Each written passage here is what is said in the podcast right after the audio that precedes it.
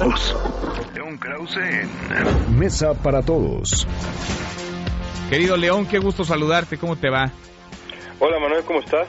Bien, muy bien, León. Que hay un nuevo rostro, una nueva cara de la política de deportación, de detención de inmigrantes en los Estados Unidos.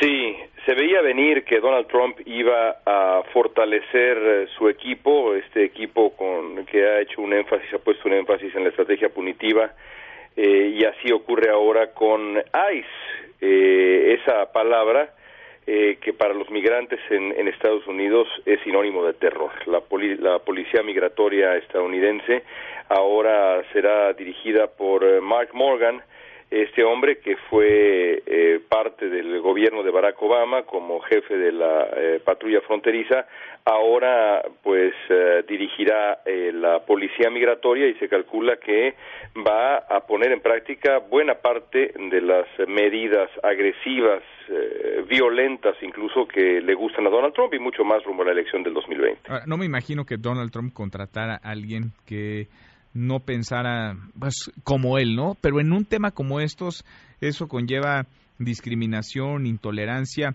¿Cómo piensa este señor? ¿Cómo piensa Mark Morgan? Es decir, ¿apoya la detención? ¿Apoya la separación de familias? ¿Apoya, no sé, el muro?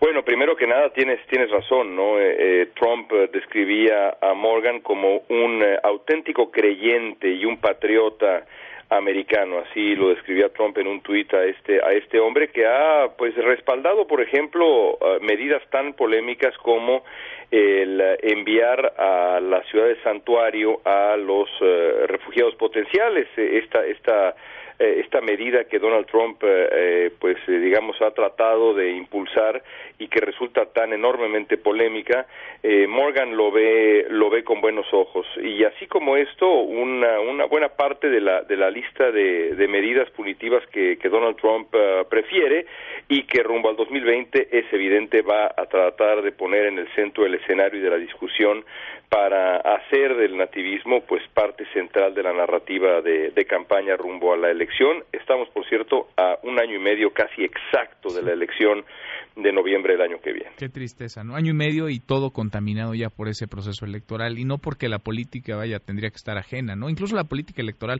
pero esta política, ¿qué daño hace León?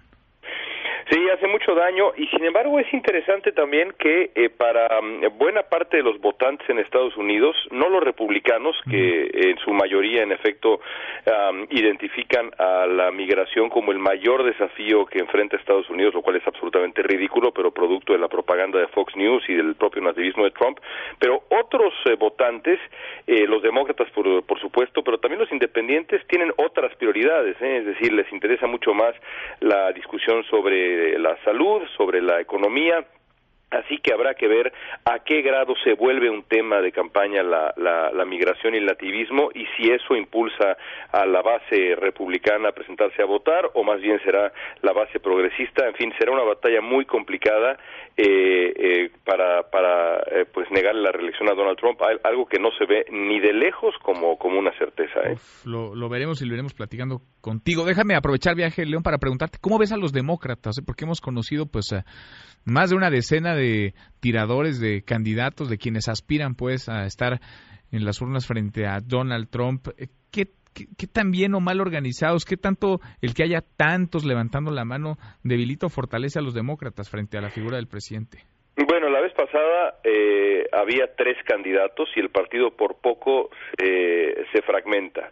eh, había tres candidatos, al final eh, todos recordamos nada más a dos y esos dos por poco irrompen el partido, Bernie Sanders y Hillary Clinton. La convención demócrata fue de verdad muy pero muy tensa. Ahora hay 21, entonces imagínate nada más a qué grado esto se puede complicar y hay un fenómeno curiosísimo, el puntero eh, en las encuestas demócratas y también el puntero en el cara a cara frente a Donald Trump es el ex vicepresidente Joe Biden. Y sin embargo, la lista de eh, comentaristas progresistas, de analistas, de eh, políticos demócratas que están tratando de eh, sabotear a Biden, de criticarlo de, de, una buena vez, haciéndole el juego a Donald Trump es enorme.